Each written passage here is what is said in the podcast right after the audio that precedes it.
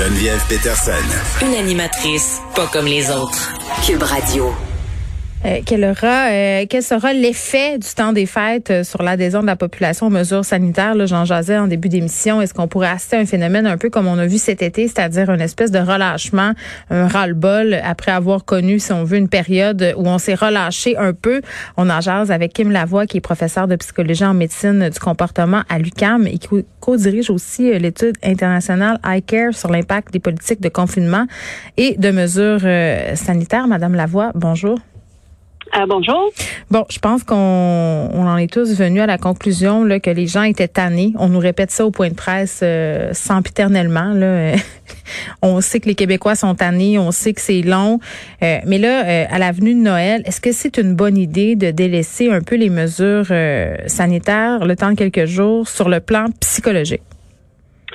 Ben écoute, euh, je pense que je veux juste euh, reconnaître le fait que oui, effectivement, les gens sont fatigués, tannés, et je pense que le fait de voir les cas augmenter, euh, c'est une source de de, de, de, stress, inquiétude et déception chez plusieurs personnes. Mm-hmm. Cependant, je pense qu'il faut pas relâcher pendant la période des fêtes, et je pense qu'on a commencé à voir justement les cas augmenter dernièrement dans les, la dernière semaine à peu près. Mm-hmm exactement deux semaines après l'Halloween.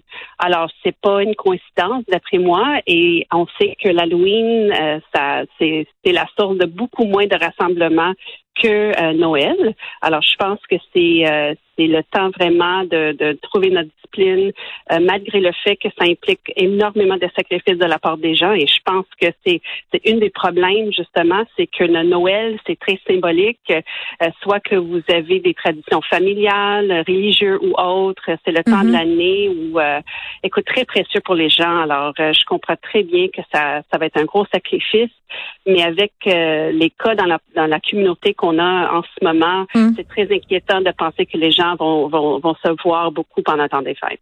Ben oui, puis par rapport à l'effet secondaire euh, qui serait pas euh, bon euh, la contamination par la COVID-19, le ça on le sait, ça va arriver.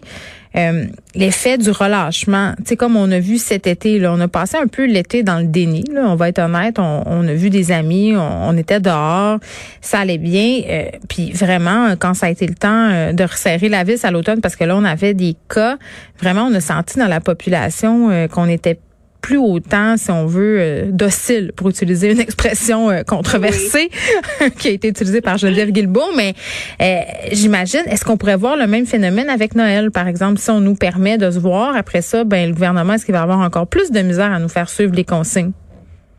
Ben écoute, oui, je pense que c'est c'est probable, c'est possible qu'on va voir la même chose, mais il faut se rappeler que l'été, euh, quand on, on s'est permis cet relâchement, euh, c'était euh, c'était pas la même chose. Premièrement, le nombre de cas par jour au Québec, c'était autour de 100 et même ça baissait en bas de 100. Mm. Et les rassemblements se faisaient surtout dehors. Alors c'est pas du tout le même contexte maintenant. Quand maintenant on va on, vise voir les, la, la famille, les amis, on va se trouver à l'intérieur euh, des foyers, euh, euh, etc. Et c'est sûr que quand on voit la famille, on a peut-être moins tendance à porter le masque et dans, dans un, pendant un moment où ça serait encore plus important. Oui, avec l'alcool aussi, on s'entend dessus que hein, il y a une désinhibition, puis bon, à gauche, ça fait huit mois qu'on s'est pas vu, on colle notre mère, notre mononcle, notre tante. Exactement, exactement. Alors, je pense que si, si une année de, de comme rester, rester en pyjama euh, sans culpabilité pour deux semaines, c'est là. mon Dieu, mon Noël idéal. ben, exactement. Puis honnêtement, je pense qu'il y a certaines personnes qui vont être contentes de pas voir la famille pendant les fêtes. Euh, mais je pense que c'est pour ça que le gouvernement pense peut-être prolonger les congés de fête parce que je pense qu'ils savent aussi. Il faut être pragmatique. Euh, on, on, demande beaucoup à la population, puis demander le sacrifice de pas voir la famille euh, euh, pendant Noël. Et je pense qu'ils reconnaissent que ça va être euh, ça va être gros. Alors je pense que le fait de, de peut-être penser prolonger les, les, les congés, c'est justement pour voir qu'est-ce qui va arriver de ça. Et, et, je pense que c'est c'est une bonne idée. Bon, on le sait, les gens transgressent. quelle catégorie d'âge, selon vous, est la plus susceptible de ne pas les respecter, ces règles-là qui seront mises en place par le gouvernement pendant le temps des fêtes? Ben écoute, si on se fie à nos données iCare, et ça c'est des données euh, qui parlent pas spécifiquement de qu'est-ce qui va se passer dans le temps des fêtes, mais si on se fie à qu'est-ce qui se passe depuis le mois de mars, et non seulement au Québec, au Canada, mais partout au monde, règle générale, c'est les hommes comparativement aux femmes, c'est les plus jeunes, on parle des gens en bas de 25 ans versus les plus vieux, et on parle des travailleurs. Alors, ça, c'est les trois euh, catégories de personnes. L'autre chose aussi, c'est les gens qui sont euh, qui pensent être moins euh, concernés par la maladie. Alors, je pense que les gens qui ont des, des, moins grandes préoccupations au niveau de la COVID, soit qui pensent qu'ils sont moins à risque de l'attraper ou hmm. moins à risque de, de souffrir ou d'avoir des complications, et on, voit très bien que on se rattrape un peu maintenant de nos, nos messages initiaux que c'est une maladie qui affecte les vieux et les malades. Alors, je pense que les jeunes, ils gardent ça en tête euh, et, et, et je pense que c'est peut-être qui explique en partie pourquoi leurs inquiétudes, leurs préoccupations au niveau de, de la maladie comme telle sont, sont moindres que chez des autres, des autres groupes d'âge. Oui, puis euh, c'est intéressant parce que vous l'avez dit souvent, le, comportement des patients euh, va souvent à l'encontre de, leur, de leur bien. Euh, j'imagine que ça doit être vrai aussi en temps de pandémie. Là, tu peux avoir par exemple quelqu'un qui évite de penser à sa maladie, qui fait du déni pendant le temps des fêtes, mais même si la personne sait très bien que, que sa vie est en danger ou sa santé va être menacée là par rapport à ses comportements.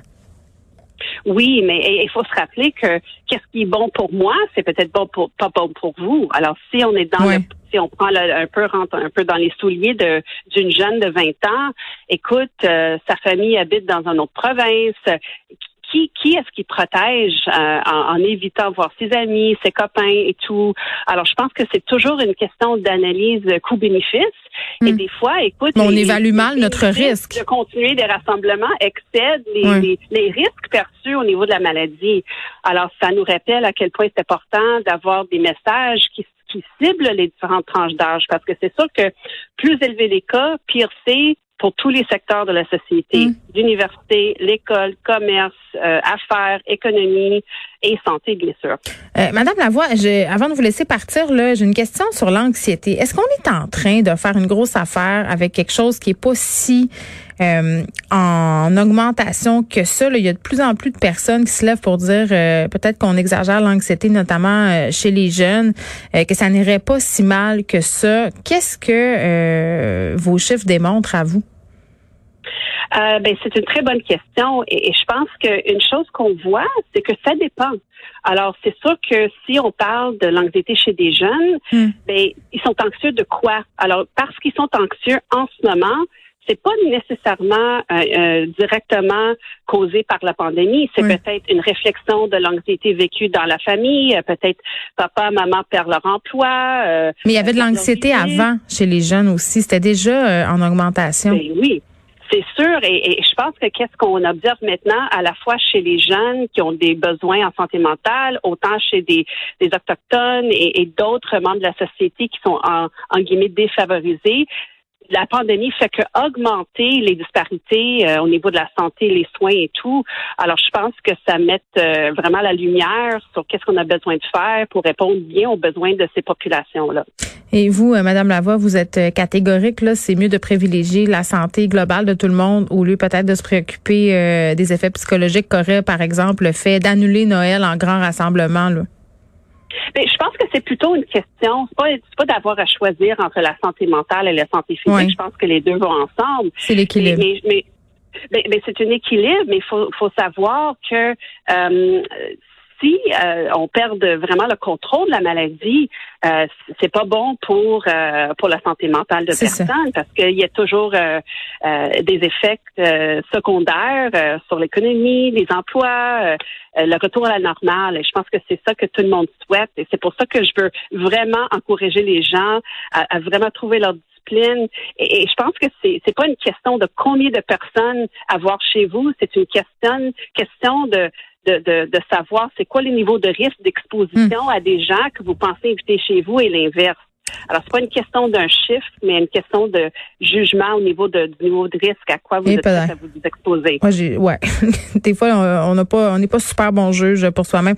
Madame Lavoie, merci. Kim Lavoie, qui est professeure de psychologie en médecine du comportement à l'UQAM. On se demandait quel, aura le temps, euh, quel effet aura le temps des fêtes sur l'adhésion de la population aux mesures sanitaires.